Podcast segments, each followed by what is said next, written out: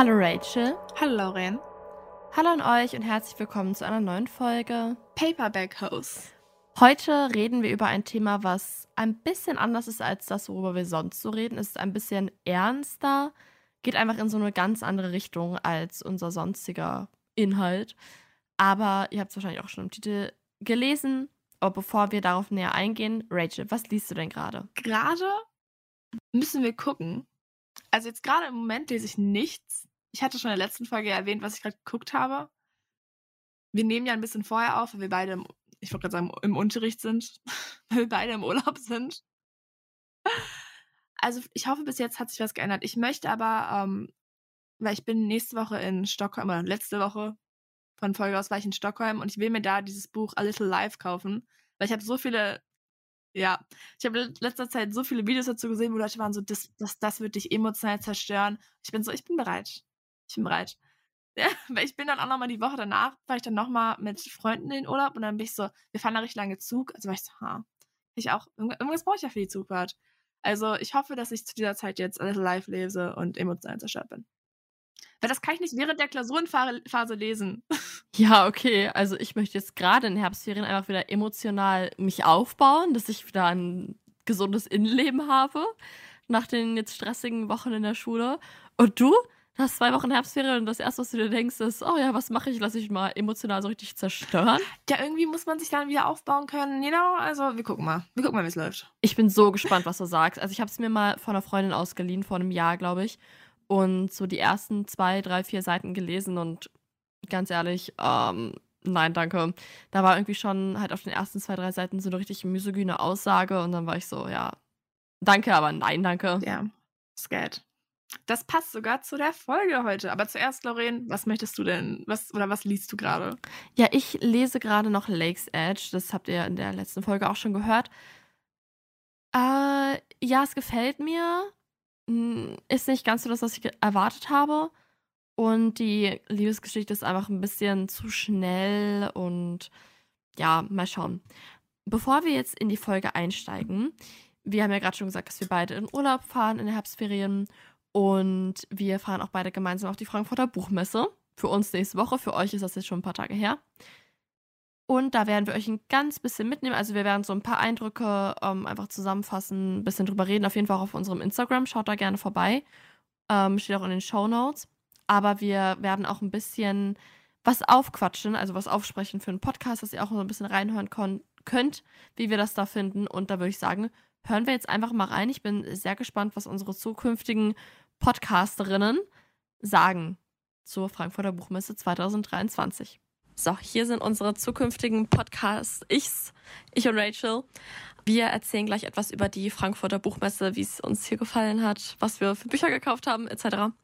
Aber davor muss es hier mal etwas politisch werden im Podcast. Eigentlich machen wir es ja nicht so. Ab und zu schimmert man so unsere politische Meinung durch, aber hält sich meistens in Grenzen. Aber ja, bei dem aktuellen Nahostkonflikt wollen wir uns nicht raushalten, sondern politisch werden, gerade auch in Bezug auf die Frankfurter Buchmesse. Wir in Deutschland sind sehr privilegiert und wir sind so privilegiert hier, dass wir entscheiden können, ob wir uns mit dem Nahostkonflikt beschäftigen oder eben nicht und die Augen verschließen und sagen, das ist so komplex, das kann man nicht verstehen und äh, doch, man kann es verstehen.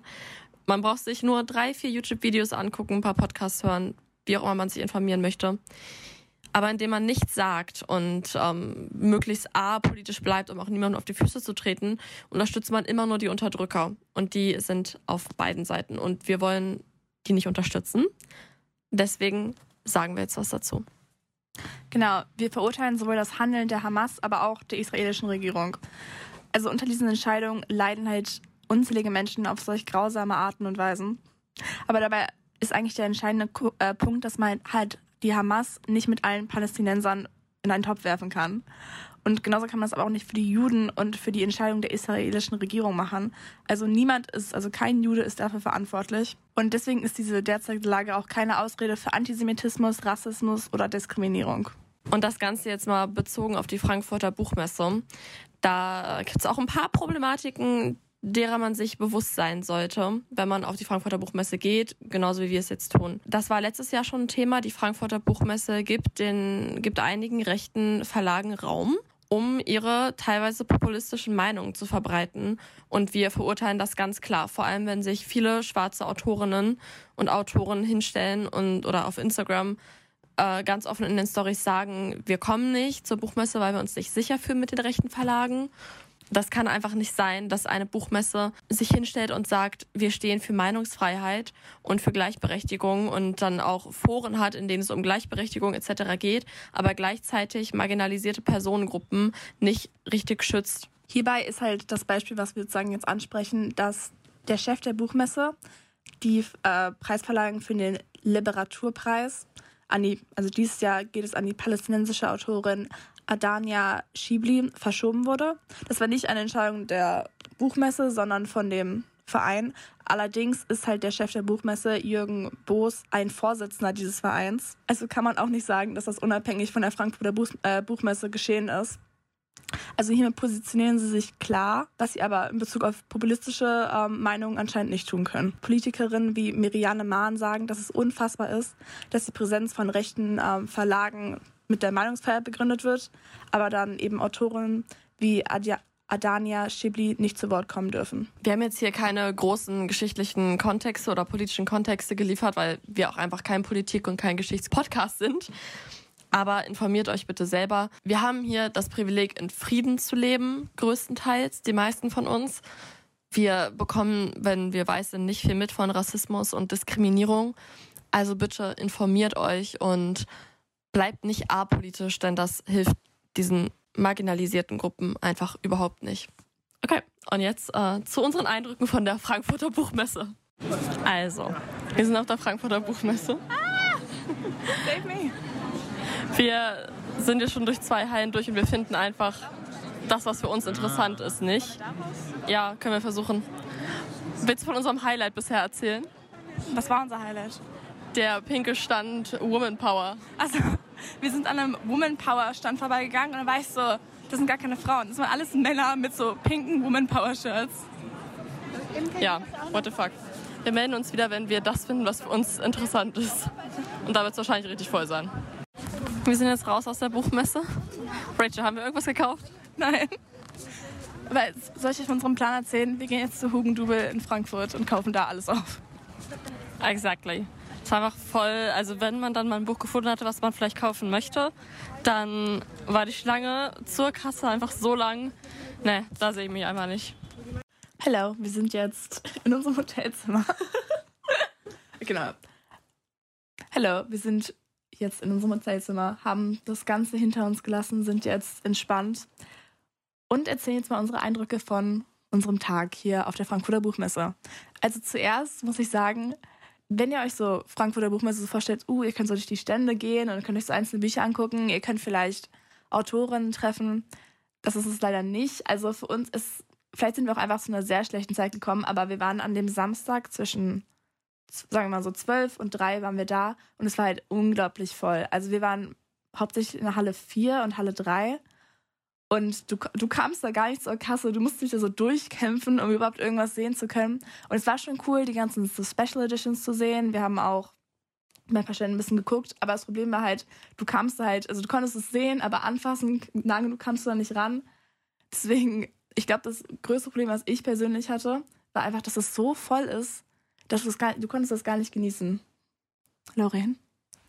Ja, das stimmt. Also da würde ich mir halt eigentlich wünschen, weil die Frankfurter Buchmesse weiß ja auch, was für Menschenmassen da hinkommen. Also Rachel hat gerade ähm, im Privatgespräch vorgeschlagen, dass man so Timeslots oder sowas macht.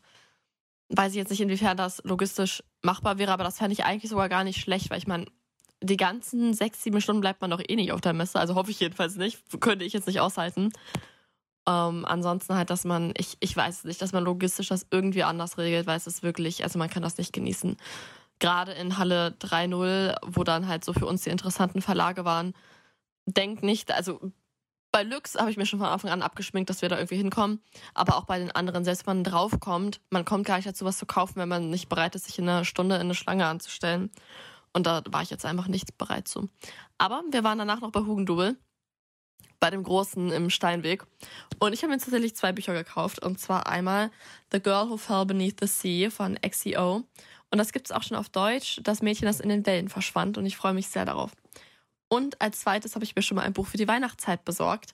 Und zwar ist das Lichterglanz von B.K. Borison.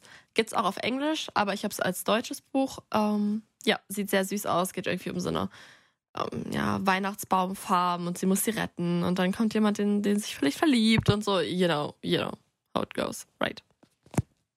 Sehr gut. Dann waren das eigentlich unsere Eindrücke. Also, mein Fazit ist, ich würde nicht nochmal hingehen. Same, ja. same. Also, ich fand die Idee ist mega toll, aber ich fand die Umsetzung ist einfach.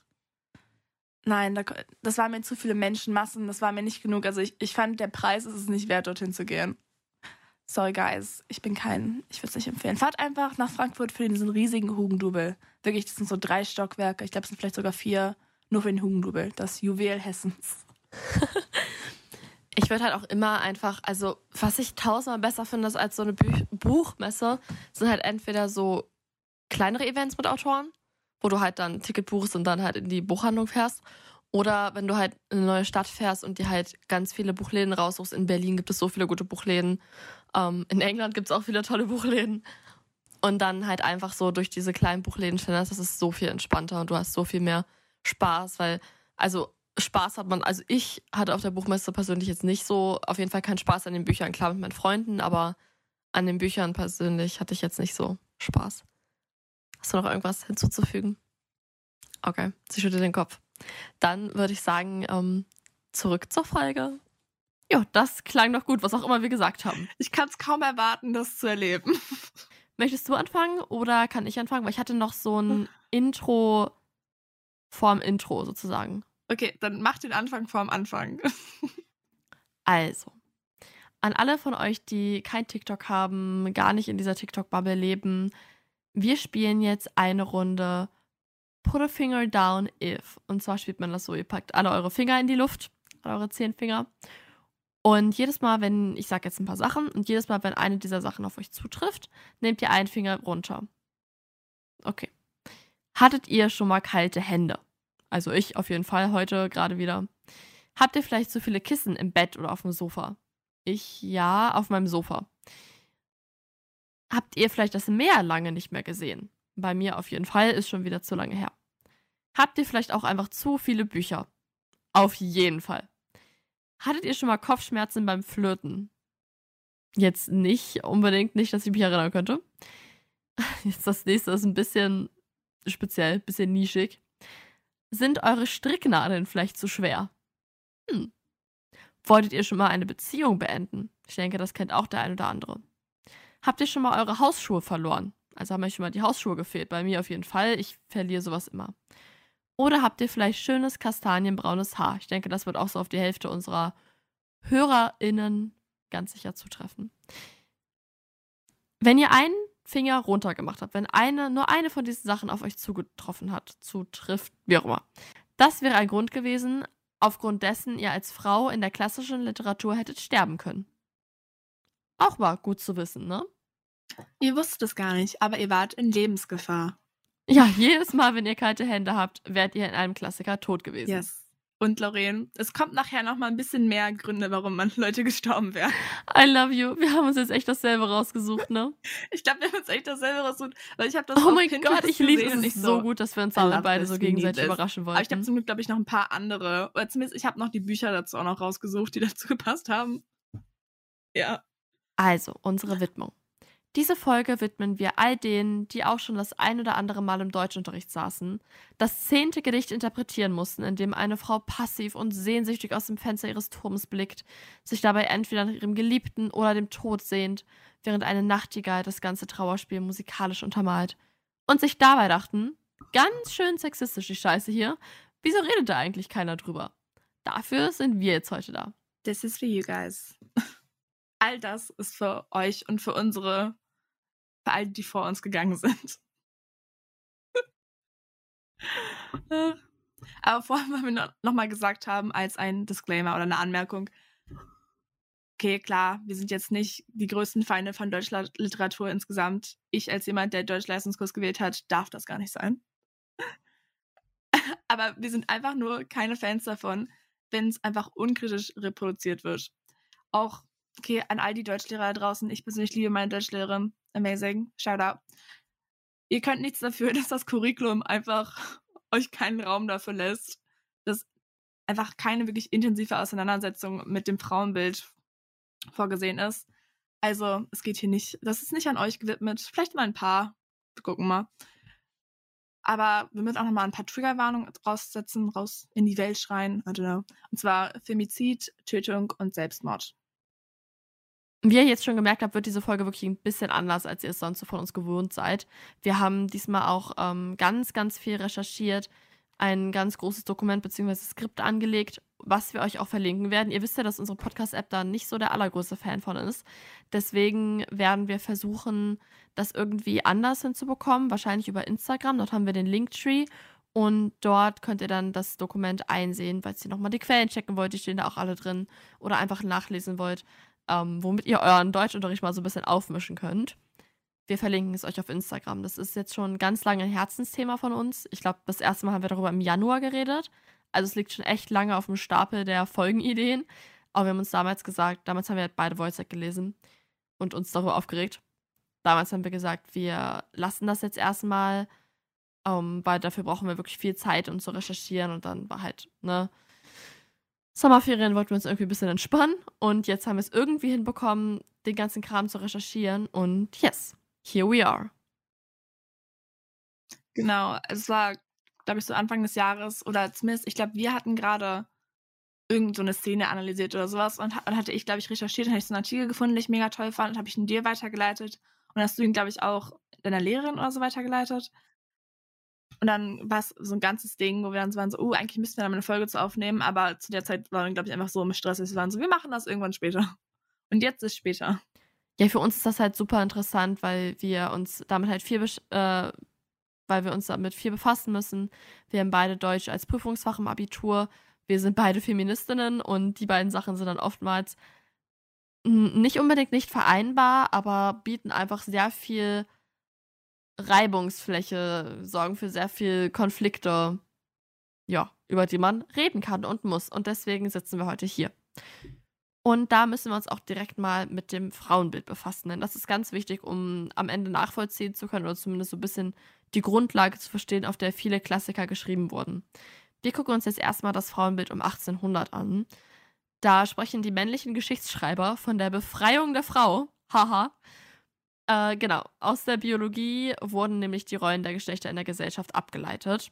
Und da hat man sich so gedacht, die Frau hat ja ein nach innen gekehrtes Geschlecht, woraus sich wohl ihre untergeordnete und demütige Rolle in der Gesellschaft ableiten lassen könnte. Und der Mann hat ja ein nach außen gekehrtes Geschlecht und dadurch lässt sich dann wohl seine führende und erhabene und mächtigere Rolle in der Gesellschaft ableiten. Damit hatte die Frau quasi diese dreifaltige äh, Aufgabe als Mutter, Hausfrau und Gattin ihr Leben zu leben. Genau. Äh, klingt doch super sinnvoll für uns, oder? Genau, ja. Wie es ihr Geschlecht vorhersieht. Wie Gott sie gemacht hat. Danach kommen wir zu der Romantik, also in der Epoche des Romantiks, der Romantik. Hier wird die Frau erstmals als fast gleichberechtigt angesehen. Gleichberechtigt kann man sich wieder in Anführungszeichen vorstellen, aber im Vergleich zur, zum Vorher. Also die Frau durfte sich nun kreativ in Briefen und in Salons ausleben und die Ehe und die Liebe wurden nun vereinbart. Also wo vorher eher, eher sagen, ein, so, ein soziales Druckmittel oder einfach nur eine Art war, sich sozial weiterzubilden oder vor, oder was auch ist es jetzt eher mit Liebe verbunden. Es wurde romantisiert, kann man auch sagen. Und im Literarischen wurde halt aber trotzdem noch diese Sensibilität der Frau hervorgerufen. Also wie die Frau und die Natur verbunden sind, wie sie mit ihren Gefühlen, sich mit ihren sensiblen Gefühlen sich ausdrücken kann. Aber sie ist trotzdem noch sehr in sich gekehrt, schwach, sehr emotional. Sie braucht unsere Hilfe. Das Frauenbild von Friedrich Schiller haben wir jetzt noch als letztes Frauenbild aufgeschrieben. Friedrich Schiller kennt ihr von Kabal und Liebe. Das ist so sein mitbekanntestes Werk, was eigentlich jedem, der in Deutschland zur Schule geht, was sagen sollte. Friedrich Schiller glaubt auch an die natürliche Ordnung. Die ideale Frau verkörpert für ihn Harmonie, ist zart und milde. Ähm, genau, in einem Brief schreibt er, dass er glaubt, dass die milden Frauenzimmer geschaffen sind, die liebe, heitere Sonne auf dieser Menschenwelt nachzuahmen und ihr eigenes und unser Leben durch milde Sonnenblicke zu erheitern. Finde ich schon mal ziemlich zum Kotzen, weil das halt auch so ein Stereotyp von Frau ist, den ich absolut nicht abkann. Dieses Frauen sind immer so seicht und sanft und milde und sind auch dafür, oder es ist ihre Aufgabe, auch diese Sanftheit ähm, in der Welt zu verbreiten. Und falls ihr Mann dann mal sauer wird oder emotional ist, ihnen halt auch die beruhigende Hand auf die Schulter zu legen. Und finde ich ganz schlimm. Also dieses Frauenbild sorgt halt dafür, dass Frauen einfach so Wut überhaupt nicht zugestanden wird. Und da könnte ich echt kotzen. Friedrich Schiller hat noch ein Gedicht geschrieben. Und zwar Die berühmte Frau. Und in diesem Gedicht kritisiert er gelehrte Frauen, als seien sie etwas Unnatürliches und bringen Leid über ihren Ehemann. Und das wird halt deutlich, in dem Gedicht ist der, ist ein Ehemann, das lyrische Ich ist ein Ehemann und der hat eine Frau, die halt, wie gesagt, gelehrt ist, sich mit Wissenschaftlern abgibt und ähm, ja, da halt irgendwie sich auslebt. Und dieser Ehemann unterhält sich mit einem anderen Mann, dessen Frau ihn betrügt. Und der Mann, der betrogen wird, sagt dann aber, ja, also da bin ich ja noch gut dran mit meiner Frau, die mich betrügt, weil eine Frau, die sich in der Wissenschaft engagiert und die selber gelehrt ist, das, das ist schlimmer als eine Frau, die ihren Mann betrügt. Danke, so viel dazu. Es war wirklich so, kennt ihr diesen Meme, wo es ist so, this would have killed a Victorian child? wirklich so, so ein Gespräch mit so jemandem, also mit einer modernen Frau hätte diese Männer, glaube ich, umgebracht. Die wären einfach aus Schock umgefallen und gestorben. Ja, die so, nein, das kann doch nicht sein. Das wird unser Buch, was wir schreiben. Einfach nur wir, wie wir auf Männer aus verschiedenen Zeitepochen treffen. Oh mein Gott, das wäre so witzig. Das ist der einzige Time-Travel-Roman, den ich akzeptiere, weil ich bin eigentlich generell gegen Time-Travel. Da kommen, da, es ergibt keinen Sinn. Okay, sorry. da kommen wir in einer anderen Folge zu. Wir schweifen ab. Jetzt generell kommen wir nochmal zum Thema Femizide. Also da hatten wir ja schon mal in ein paar Folgen drüber gesprochen, aber jetzt, um es nochmal wirklich für alle zu klären und nochmal für uns eine grobe Definition, Definition, Definition, Definition aufzustellen. Und zwar ist das, vor allem gerne in der Literatur, wird es einfach als wahlloses Frauensterben, um die Emotionen des Mannes darzustellen. So, also was ist Femizid? Die vorsätzliche Tötung einer Frau oder eines Mädchens aufgrund ihres Geschlechts oder eben einer gewissen Vorstellung von Weiblichkeit. Beispielsweise eine Frau trennt sich von ihrem Mann und er bringt sie dann darauf um, weil eben, wenn er sie nicht haben kann, dann darf es auch kein anderer. Also er sieht sie als sein Objekt an. Und fast jeden dritten, also fast jeden dritten Tag stirbt in Frau, äh, stirbt in Deutschland eine Frau eben durch die Hand ihres Partners oder Ex-Partners. Und dabei wird aber gerne von Presse, von der Polizei und auch gerne von dem Gericht davon gesprochen, dass es eben Verbrechen aus Leidenschaft sind, dass es einfach nur Beziehungstaten sind oder halt einfach nur Ehedrama. Also es wird so, ach, es wird so absurd einfach gesagt, so, nein, das, ist einfach, so, das ist einfach aus Leidenschaft passiert. Und die Schwere der Schuld wird im Gericht halt nur so selten erkannt und diesem Täter wird eher mildere Umstände zugesprochen, weil er war ja so wütend, er kann, konnte es ja gar nicht kontrollieren, die Wut und man kann es ja verstehen, wenn seine Partnerin ihn verlässt. Also einfach solche Begründungen, die ergeben gar keinen Sinn. So. Und damit wird halt der Frau auch eine Mitschuld an ihrem Tod gegeben. Warum hat sie ihn verlassen? Warum hat sie ihn betrogen? Warum hat sie ihn wütend gemacht? Warum hat sie sich einfach nur wie ein Mensch verhalten, anstatt wie das, was anscheinend, was, was sie sein soll, das Objekt des Mannes? Das Schlimmste daran ist eigentlich, dass das Wort Femizid in Deutschland noch lange kein Tatbestand ist und all diese Morde, ähm, ja, diese Morde am Ende von Beziehungen, nach Beziehungen, in Beziehungen werden immer noch äh, als, als Drama, Familiendrama, Verbrechen aus Leidenschaft, bla bla bla betitelt. Und das Ganze wird nicht strukturell als Femizid erkannt. In der Recherche habe ich ganz kurz gelesen, ähm, dass Spanien da wohl Vorreiter ist in Europa und dass sie dem Femizid da ein bisschen mehr auf der Spur sind als wir hier in Deutschland. Aber dazu habe ich keine gesicherten Quellen oder irgendwas, das habe ich nur so nebenbei gelesen. Ja. Dann äh, würde ich sagen, gucken wir uns mal Femizide in klassischer Literatur an. Und da habe ich direkt mal ein Zitat mitgebracht. Oder kein wortwörtliches Zitat, ähm, übertragenes Zitat von Edgar Allan Poe, einem amerikanischen Schriftsteller, von dem Rachel ja auch schon die eine oder andere Kurzgeschichte gelesen hat. Und zwar, der Tod einer Frau ist das poetischste Thema, denn hier verbinden sich Melancholie und Schönheit. Am besten kommt diese Spannung zur Geltung, wenn sie durch den Liebhaber betrachtet wird. What the fuck? Ich weiß gar nicht, sage ich das jetzt schon? Ich, ich sag das gleich nochmal. Wir merken uns das mal. Dramen wie Emilia Galotti und Kabale und Liebe sollen halt aufzeigen, wie grausam die Willkür damals war, mit der die Adligen das gebeine Bürgertum behandelt haben. Also wir haben ja gelernt in der Schule, solche, diese Stücke sind eigentlich meistens nur eine Gesellschaftskritik an den oberen Gesellschaftsschichten.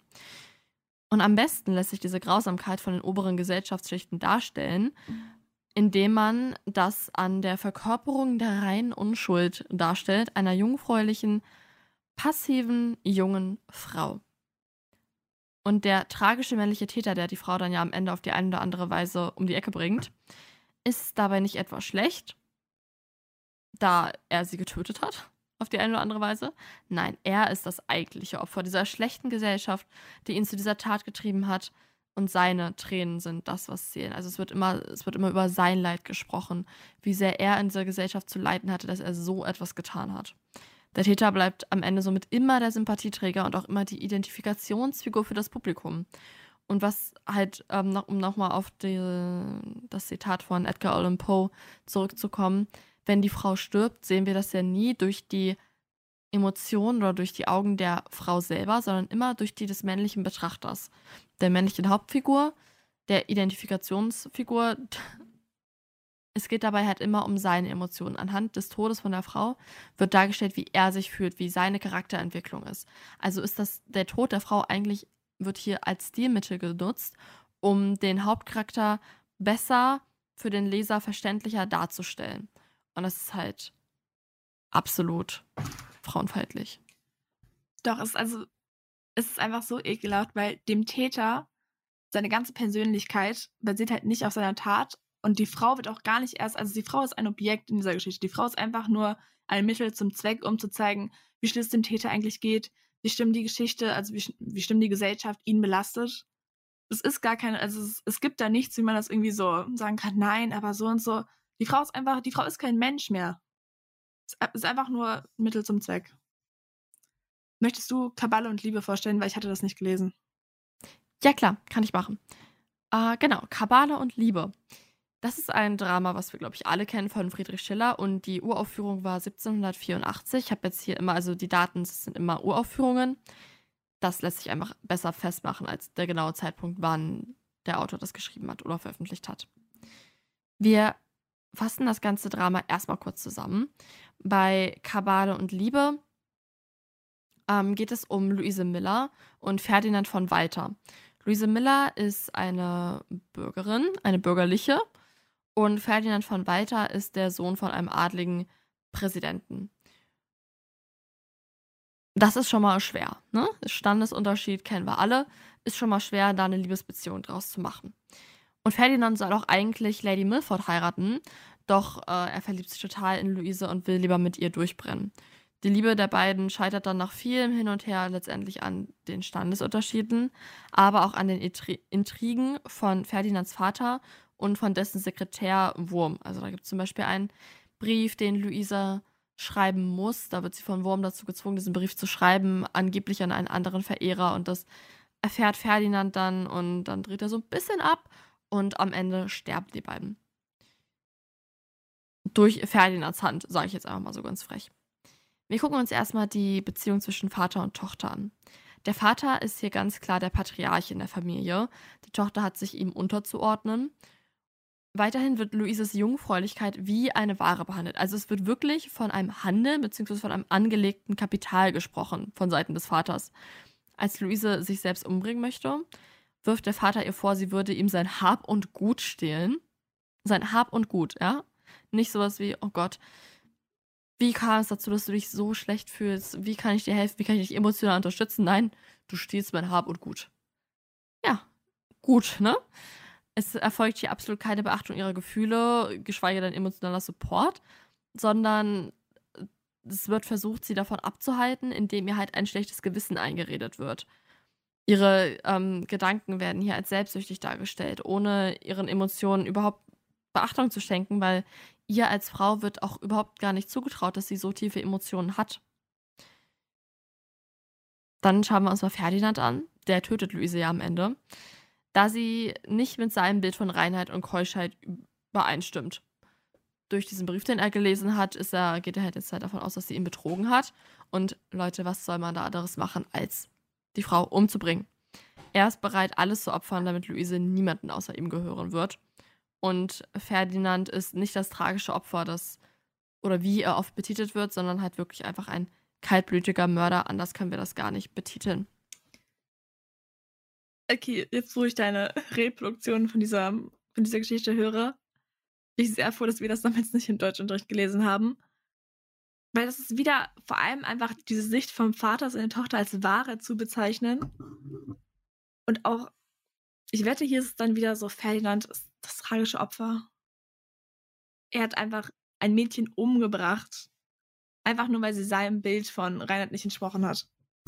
Weil seinem Bild einer Frau nicht gepasst hat, von einer Frau, die sich zurückhält, einer, wie ist das auf Deutsch, einer, einer Frau, die sich unterordnet. Das ist doch echt einfach nur unfassbar. Und ich kann auch wirklich nicht verstehen, wieso da niemand drüber spricht. Wieso auch, wieso es nicht im Curriculum steht. Ich kann es nicht nachvollziehen, weil es doch wirklich, es ist ja auch auffällig. Das ist jetzt das wievielte Stück, in dem wieder eine Frau ermordet wird und das Ganze nur durch den männlichen Blick betrachtet wird. Wieso redet da keiner drüber? Ja, es geht immer nur, oder bitte, ich, ich stelle ich jetzt mal Wojciech vor und dann können wir das danach nochmal ein bisschen genauer besprechen. Und zwar Wojciech, das allbeliebte, bekannte Theaterstück von Georg Büchner, wurde 1877 zum ersten Mal vorgestellt, veröffentlicht, was auch immer. Und unser Main Character, Wojciech, ist arm dran. Er verdient wenig Geld und er hat ein uneheliches Kind mit ähm, seiner Freundin, naja, der Mutter seines Kindes, Marie. Und er wird halt von allen in seinem Leben schikaniert, weil er halt, weil er arm ist, weil er keinen Rang hat. Er ist nicht sozusagen, also ist, ähm, er ist ganz unten in der Gesellschaft als Soldat mit einem une unehelichen Kind. Und er, um sich halt auch Geld dazu zu verdienen, fängt er eine Erbsendiät an. Also es ist genau, was man, ist genau, was man sich vorstellt. Er isst nur Erbsen. Ich glaube, über mehrere Monate hinweg. Und man kommt jetzt schon an den Punkt, wo mehrere Monate schon, Monate schon vergangen sind. Und die Mutter seines unehelichen Kindes, also Marie, betrügt Wojciech dann, in Anführungszeichen. Weil eigentlich sollte das egal sein.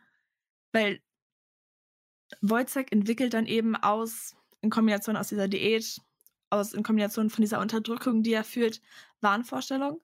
Und dann der einzige Weg, um sagen, diesen Zorn und seine Wut irgendwie rauszulassen, projiziert er halt das alles auf seine Eifersucht dafür, dass Marie ihn in Anführungszeichen betrügt und bringt sie um. So, also der Punkt, warum er sie umgebracht hat, wir denken sollen, ist halt dieser Wahnsinn bringt ihn dazu, er findet raus, sie betrügt ihn, er bringt sie um. So. Und jetzt ein Zitat, wie dieser Mord beschrieben wird. Ein guter Mord, ein echter Mord, ein schöner Mord. So schön, wie man ihn nur verlangen kann. Und ich will nur gesagt haben, also, ja, stellt euch mal vor, Stellt euch das mal vor, jemand würde so über einen Mord heutzutage sprechen. So eine Frau wurde von dem Vater ihres Kindes umgebracht. Und die Leute sind so, was ein schöner Mord. So einen hatten wir eine Weile nicht. Aber das ist doch eigentlich die alte Version von diesem ein Verbrechen aus Leidenschaft. Und ja, der Täter war ja so leidenschaftlich und so wütend. Das muss man auch nachvollziehen. Ja, mhm. Wirklich, also, ja, das es ist es ist immer noch das Gleiche, bloß anders formuliert. Aber in diesem Buch geht es auch, also wenn wir, wenn man sich im Unterricht mit diesem Buch befasst, dann geht es immer nur darum, wie Wojciech halt von der Gesellschaft, von seiner Erbsendiät zu diesem Wahnsinn getrieben wurde. Und Marie war eigentlich basically, also nicht selber schuld, Marie war einfach nur so Kollateralschaden. Also Marie konnte gar nichts, Marie hat ihn betrogen, so schlecht, Pech gehabt, hätte sie nicht machen sollen, weil das wäre sozusagen der Auslöser, warum sie umgebracht wurde. Sie hat eine schlechte Tat begangen und damit hat sie verdient zu sterben. Aber Wojciech, kann da eigentlich gar nichts für, weil er wurde ja so von der Gesellschaft geschrieben, der Arme, er ist, er ist krank im Kopf. Mensch, Marie, die ihn halt, also das, für die Leute, die es nicht gelesen haben, im Buch ist Marie halt immer noch relativ, also die beiden verstehen sich noch, also sie sind noch sich einander nah, sie unterhalten sich noch, er gibt ihr halt immer Geld für das Kind und weißt du, man merkt, die beiden haben noch Gefühle füreinander, aber zumindest die beiden haben noch Empathie füreinander. Also Maries einziger Fehler ist es halt, dass sie ihn betrügt. Und erst, und sein einziger Fehler ist dass die Gesellschaft ihn so unterdrückt und also es ist, es ist aber nie, da, es geht nie darum, dass er seine Frau kaltblütig umbringt, sondern dass er von der Gesellschaft dazu gezwungen wurde, seine Frau umzubringen. Ich hasse es, ehrlich. Und wenn man das ähm, Stück im Unterricht behandelt, dann zeichnet man ja immer dieses Tafelbild, also zumindest war es bei uns so. Ich denke mal, bei allen anderen wird es auch relativ ähnlich sein. In der Mitte dann irgendwie so ähm, Wojciech, Mord an Marie und dann gehen da so ein paar Striche weg. Ähm, ja, was hat den Mord ausgelöst? Ähm, die Erbsendiät, äh, generelle Armut, ähm, ja, er wird von seinen Vorgesetzten gemobbt. Er wird eigentlich von der ganzen Gemeinde, von dem ganzen Dorf irgendwie gemobbt. Ähm, Marie betrügt ihn und dann halt auch noch ähm, seine Wahnvorstellungen. Und das ist ein Punkt, da kann man mit mir immer drüber streiten, beziehungsweise das sehe ich komplett ein. Das kann auf jeden Fall immer ein Grund sein und das wird ja auch heutzutage vor Gericht dann auch als, äh, ja, nicht mildernde Umstände, aber das wird halt dementsprechend ins Urteil mit einbezogen, wenn man ähm, einfach unter einer psychischen Belastung zu dem Zeitpunkt gelitten hat oder in irgendeiner Art krank war. Das ist hier gar nicht der Punkt, der zur Diskussion steht.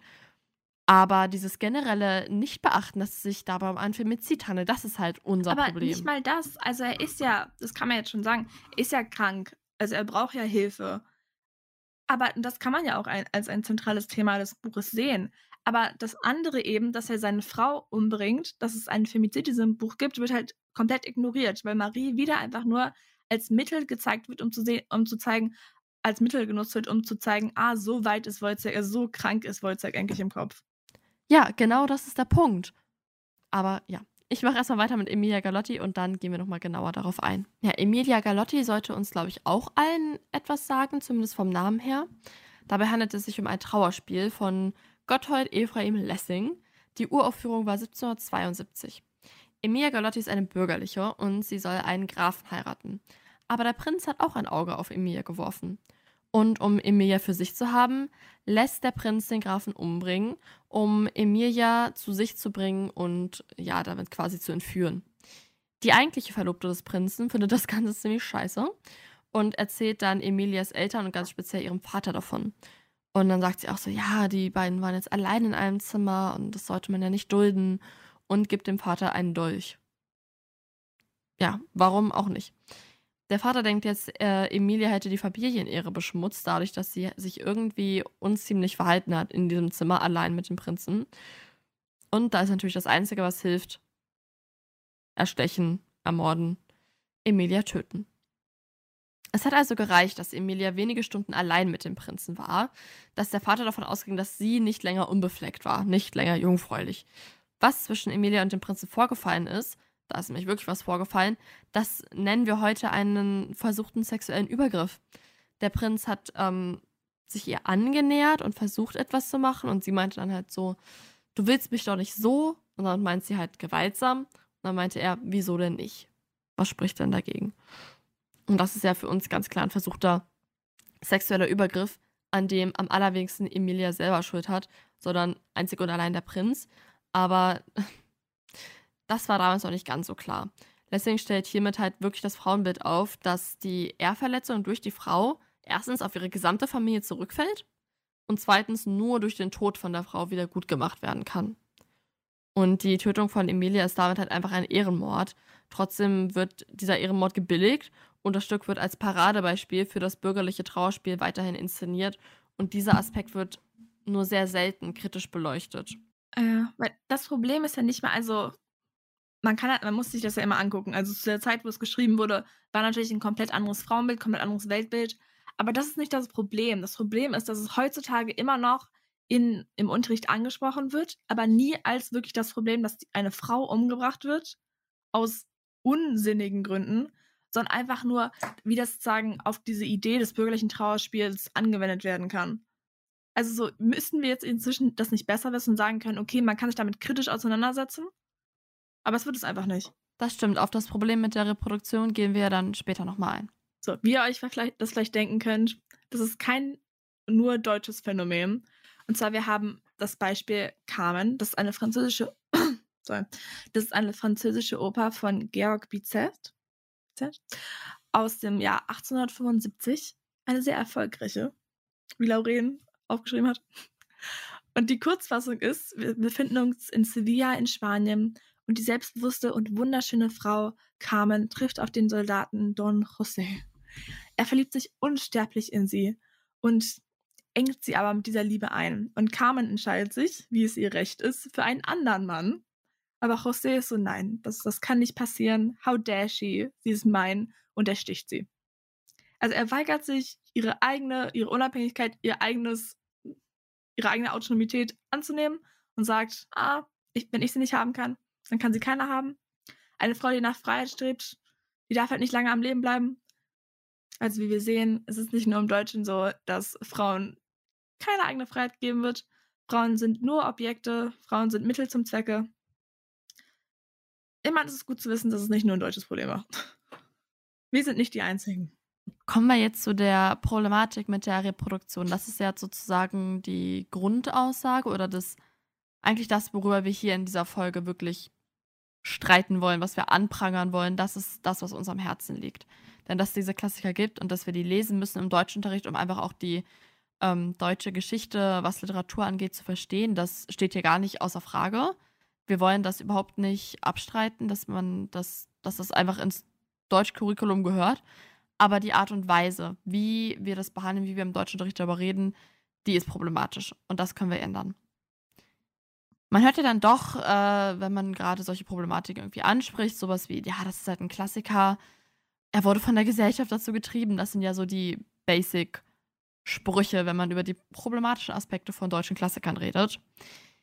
Das Problem ist aber, wenn wir die problematischen Aspekte immer nur damit abfrühstücken und diese ständige Reproduktion einfach nur kommentarlos betreiben, dann wiederholen wir damit oder reproduzieren wir damit immer wieder die Frauenbilder von diesen alten Klassikern, hinterfragen sie nur super selten und zweifeln genauso selten die männlichen und sympathietragenden Hauptfiguren an, die in 99% der Fälle für den Tod der Frau verantwortlich sind, auf die eine oder andere Art. Ich sage das immer so, weil in manchen Stücken bringt sich die Frau ja auch am Ende selber um wird aber dann auch oft so durch den Mann an diesen Punkt getrieben. Gerne wird auch gesagt, wir haben solche Zustände heute nicht mehr. Das ist mit den Autoren dieser Werke gestorben. Guess what? Ich habe hier mal ein bisschen was rausgesucht an Zahlen, damit wir uns das Ganze mal verbildlichen können. Die Zahlen stammen aus dem Jahr 2021 und zwar starben dort laut äh, BKA 113 Frauen an Gewalt in der Partnerschaft. Insgesamt gab es laut dem BKA über 146.000 Fälle körperlicher und physischer Gewalt in Beziehungen, in romantischen Beziehungen. Femizide sind somit keine Einzeltaten, wie sie ja gerne von Zeitungen und Gerichten abgetan werden, sondern ein klares strukturelles Problem, strukturelles Problem und in klassischer Literatur und in klassischer Literatur ein viel zu oft genutztes Stilmittel.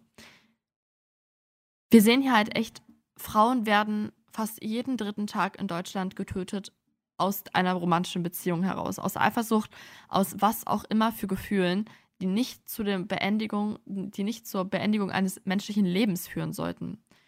Und nicht die unfaire Gesellschaft oder die Frau selber sind an den Taten von Wojciech, Herrn Galotti, Ferdinand und all den anderen Tätern in der wirklichen Welt schuld, sondern diese Männer ganz allein.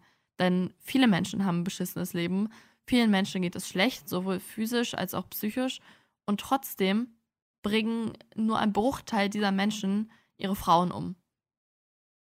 Das sollte uns vielleicht etwas zu denken geben. Wirklich, aber einfach, ja, also jeder ist für sich selbst verantwortlich.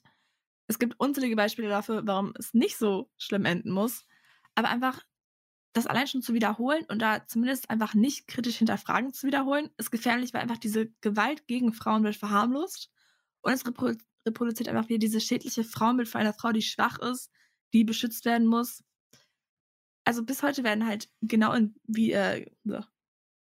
bis heute werden in diesen Büchern, die wir halt im Unterricht lesen, genau diese schlimmen und schädlichen Narrative analysiert.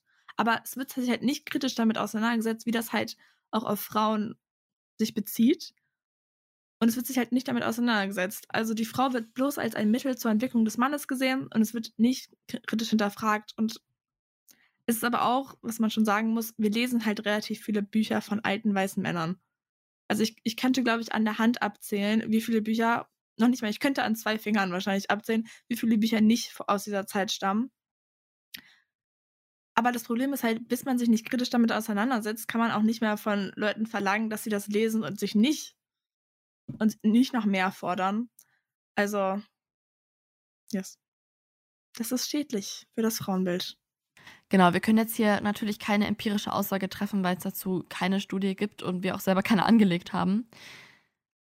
Aber ich würde schon so weit gehen zu sagen, trotz dessen, dass die wenigsten im Deutschunterricht tatsächlich diese Bücher lesen und auch die wenigsten sich wirklich intensiv damit beschäftigen oder gerade gerade vielleicht gerade deswegen, weil die wenigsten sich so intensiv damit beschäftigen, wie wir es jetzt tun, finde ich doch, dass diese ständige Reproduktion von diesen toxischen Frauenbildern dazu führen kann, dass sich genau so etwas auch einfach bei uns verankert. Es muss ja irgendeinen Grund haben, dass unsere gesamte Gesellschaft partout nicht auf Femizide gucken will. Es ist noch kein Strafbestand in Deutschland. Es wird weiterhin immer als Einzelfall deklariert, obwohl es ganz klar ein strukturelles Problem ist. Und hier sehe ich die Chance. Denn wir hätten die Chance, mit der Behandlung dieser Stücke im Deutschunterricht auf genau diese Themen aufmerksam zu machen. Wir hätten die Chance, diese Femizide, die nun mal in fast jedem klassischen Literaturdrama irgendwie vorkommen, in einem kritischen Licht zu beleuchten. Die ganze Art, wie das geschrieben ist, aus der männlichen Perspektive. All das in einem kritischen Licht zu beleuchten und damit diesen Aspekt aus diesen klassischen Stücken in die Gegenwart holen. Aber das ist doch eigentlich immer das, was so ähm, im Deutschunterricht dann am Ende besonders wichtig ist. Was können wir aus diesem Stück ziehen? Gibt es noch irgendwelche Sachen, die auf unsere moderne Lebenswelt anwendbar sind? Und da könnte man doch wirklich über Femizide reden, die hochaktuell sind. Wir haben das gerade gehört. Ich habe das gerade gesagt. Fast jeden dritten Tag stirbt eine Frau in Deutschland, weil sie eine Frau ist, weil sie aus der Beziehung rausgegangen ist, weil sie ihren Mann betrogen hat. Betrügen ist keine gute Sache. Okay? Redet in einer Beziehung, wenn ihr irgendwie sowas machen wollt. Betrügt nicht. Aber Betrügen ist absolut kein Grund, ein Leben zu beenden. Okay? Wir hätten also wirklich die Chance im Deutschunterricht, all diese Thematiken aufzugreifen und zu sagen, ja, hier gibt es wirklich wirklich elementare Sachen, die heute noch so aktuell sind. Diese Femizide, die dort passieren und die dort schon abgetan werden und für gut beheißen werden und wo nur die Emotionen des Mannes angeguckt werden, das gibt es heute noch genauso. Genauso blind agieren viele Gerichte, wenn sie diese Täter verurteilen. Also lass uns doch diese Chance ergreifen und diese wirklich aktuellen Themen aus Klassikern rausgreifen und in der Schule behandeln. Lasst uns endlich über Femizide reden und lasst uns endlich über diese Frauenbilder reden. Das war mein TED-Talk für heute. Jetzt, wo wir uns alle erstmal wirklich diesem ganz bewusst geworden sind, können wir ja vielleicht erstmal uns ein bisschen was Schöneres angucken. Und zwar, es gibt noch Hoffnungsschimmer. Erstens ist endlich, worauf wir alle gewartet haben eigentlich, und zwar neue Inszenierungen. Also es gibt bereits neue Inszenierungen auf der Theaterbühne, die halt auch einen feministischen Blick auf Stücke wie Wojciech werfen und es halt einfach keine Reproduktion von diesen alten Mustern ist, sondern es zeigt diese strukturellen Probleme. Und diese Inszen äh, Inszenierungen spielen halt auch oft in der Gegenwart, um zu zeigen, dass Femizide halt nicht einfach in der Vergangenheit liegen oder man sie nicht auf uns, also auf unser heutiges Leben übertragen kann. Und manchmal haben diese anderen Inszenierungen auch alternative Enden, die halt ein bisschen mehr hoffnungsvolles oder auch, sagen wir eher so ein realistisches oder realitätsnäheres Bild geben. Über eine Inszenierung habe ich tatsächlich ein bisschen mehr gelesen. Äh, mir fällt jetzt leider der Name von der Regisseurin nicht mehr ein. Es war auf jeden Fall in Berlin. Ich verlinke euch ja das Dokument und dann findet ihr das schon. Und zwar hat die Regisseurin dieses ganze Wojciech-Drama in den Lockdown versetzt, was ich schon mal sehr interessant fand. Es war dann so, dass die ähm, Marie und Wojciech haben sich bei den Schauspielproben zu dem Stück Wojciech kennengelernt und sind dann auch relativ schnell zusammengezogen.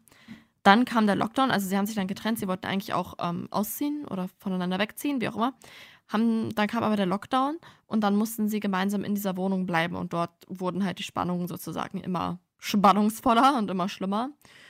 Und am Ende ähm, gibt es halt einmal, also sie hat dann tatsächlich zwei Enden gewählt, die Regisseurin. Das eine Ende ist halt das Ende, was wir kennen. Ähm, Wojciech fragt dann Marie in diesem Stück, ob sie noch eine rauchen will und dann tötet er sie auf der Terrasse. Und in dem alternativen Ende fragt er sie, ob sie noch eine rauchen möchte und sie sagt dann ganz selbstbewusst nein, packt ihre Koffer und geht. Und dann ist die Bühne sozusagen schwarz und dann hört man nochmal so einen Knall. Und es ist jetzt halt dem Zuschauer überlassen, sich zu überlegen, war das jetzt die Tür, die zugeknallt hat, als finaler Schlussstrich unter dieser toxischen Beziehung? Oder war das vielleicht eine Pistole, die von Wojciech auf Marie abgefeuert wurde? Und dieses Ende würde halt auch zeigen, dass auch wenn Frauen sich wehren, auch wenn Frauen sagen, Bullshit hier, ich gehe, du machst das nicht mit mir, sind sie nicht sicher. Und auch dann können sie sterben. Und in dem Zusammenhang würde ich gerne nochmal dieses, ähm, warum hat sie ihn denn nicht verlassen, Narrativ ansprechen. Das ist so, es wird immer gerne gesagt bei ähm, Gewalt in Beziehungen. Ja, warum hat sie ihn denn nicht verlassen, wenn sie am Ende auch noch umgebracht wird? Warum ist sie denn nicht früher gegangen?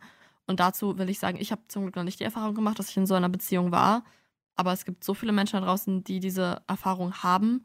Und was ich jetzt halt darüber gelesen habe, ist, dass diesen Frauen sehr wohl bewusst ist, in was für einer Gefahr sie schweben. Und meistens wissen sie ganz genau oder bekommen sogar von ihrem Partner ganz deutlich angedroht, was passiert, wenn sie ihn verlassen.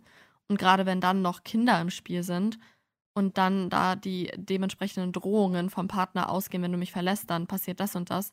Diese Frauen wissen ganz genau, in was für einer Gefahr sie schweben, gerade wenn sie den Partner verlassen. Also das bitte immer im Hinterkopf behalten, dass wir nicht wissen, wie diese Beziehung aussah, wie das für die Frau war und wir deswegen auch nicht darüber urteilen sollten. Ja, genau, unser nächster Hoffnungsschimmer. Das steht ja auch noch an. Und zwar sind das tolle Lehrerinnen. Also ich persönlich habe die Erfahrung gemacht, dass Lehrpläne im Fach sehr, im Fach Deutsch sehr eng gestrickt sind und nicht viel Zeit lassen. Lehrer haben generell schon keine Zeit, also können wir es, glaube ich, allen Lehrern der Welt verzeihen, dass sie nicht jedes Thema super im Detail aufarbeiten. Aber da kommt ihr ins Spiel. Wenn euch das so auf die Nerven geht, dass im Deutschunterricht wirklich nie darüber gesprochen wird, wie toxisch die Frauenrollen sind bei äh, Georg Büchner etc. etc. Alles das, worüber wir gerade geredet haben.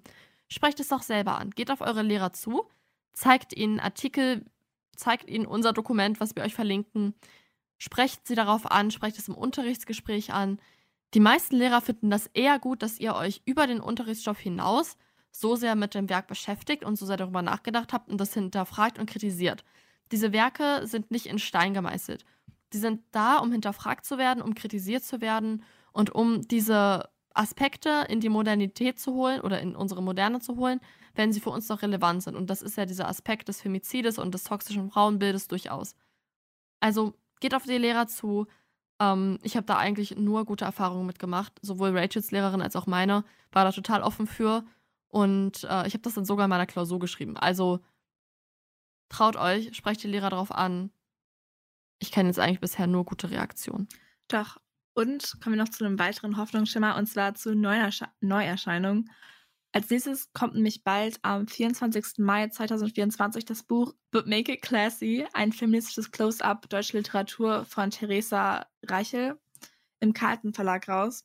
Und hierbei betrachtet die Autorin bekannte deutsche Klassiker, aber unter einer feministischen Lupe. Und es soll lustig, kritisch, aber auch lehrreich sein. Wir freuen uns auf jeden Fall schon. So. Achso, und bevor ich es vergesse, ich wollte ja noch andere Sachen erwähnen. Also, weitere Aspekte, von denen oder weitere Faktoren, von denen Frauen in literarischen Geschichten gestorben sind. Ich habe zu fast allen hier auch jetzt aus Nachweise finden können, aber meinen zwei Favoriten konnte ich leider nicht finden. Aber ich werde sie trotzdem vorlesen. Und zwar einmal, tragischerweise starb eine Frau an Nightbrain oder auf Deutsch übersetzt Nachthirn. Und zwar ein, ja, mhm, und zwar ein Anna Karenina von Leo Tolstoy da, okay, Spoiler für Anna Karenina. Sorry, guys, falls ihr dieses 1000 Jahre alte Buch noch nicht gelesen habt. Da leidet die Hauptprotagonistin, Anna Karenina, ich nenne sie jetzt nur noch Anna, eben an dieser Krankheit, diesem Nachthören. Was jetzt schließlich dazu führt, dass sie, also dass sie sich sagen, selbst suizidiert. Also, Mensch, was, wenn sie bloß nicht, wenn sie nachts bloß geschlafen hätte, dann wäre es bestimmt besser gewesen. So. Die arme Frau. Ein weiterer Favorit von mir ist, eine Frau ist leider daran gestorben, dass sie sich nachts draußen in Italien aufgehalten hat. Ja, wirklich, das passierte in dem Buch Daisy Miller von Henry James aus dem Jahr 1879. Dort war nämlich eine der Mitspielerin, Darstellerin, Protagonistin, nachts in Italien unterwegs, hat sich zu viel mit wilden Männern, mit wilden Italienern unterhalten und hat dann etwas, was sich, ich glaube, Roman Fever, also Ro Römer Fever bekommen und ist daran leider gestorben. Also, all die Mädels, die gerade in Italien unterwegs sind, passt auf. Nach, nach Anbruch der Dunkelheit mhm, bringt einen Schal, nimmt einen Schal mit. So. Dann, wie du schon erwähnt hattest, kalte Hände in, ich hoffe, ich spreche das richtig aus, in La Boheme, Boheme, basierend auf dem Buch von Henry Mürger. Das war ein Theaterstück aus dem Jahr 1851. Starb eine Frau leider an kalten Händen. Es gab nichts, das sie hätte retten können. Damals wurden halt, damals gab es sowas noch nicht wie Handschuhe. Und kommen wir zu meinen persönlichen Favoriten, wo ich leider die Belege nicht finden konnte. Ich hoffe, das ist wirklich echte, also wenn ihr diese Bücher kennt, bitte erzählt sie mir. Weil tragischerweise verloren wir eine Frau dazu, dass ihr Sherry zu kalt serviert wurde. Und es gab natürlich auch noch den Vorfall, der mir auch schon mal fast passiert ist. Und zwar, jemand hat zu laut Nein gesagt, als ich im Raum stand. Es war ein traumatisierender Tag für mich. Ja. Ja, wir können froh sein, dass ich noch hier bin. diese Beispiele sind einfach, das zeigt einfach wieder diese Absurdität von dem gesamten Thema. Ach. Ja, also wenn ihr Interesse habt, wenn ihr euer Interesse geweckt wurde, wir haben unsere ganzen Quellen, wie Laurin gesagt hatte, schon in dieser Google Doc verlinkt. Also vielen Dank an all die tollen Leute da draußen. Das ist das Tolle am Internet. Man konnte alles finden. Man hat so viel mehr Möglichkeiten, sich zu educaten, sich inspirieren zu lassen. Also vielen Dank an all die Leute, die draußen tatkräftig ihre Artikel schreiben und uns enlighten, uns, ich würde sagen illuminieren, aber das ist nicht die Übersetzung von enlighten, aufklären, oh mein Gott. Wie gesagt, ich verlinke euch das Dokument auf unserem Instagram paperbackhost.podcast.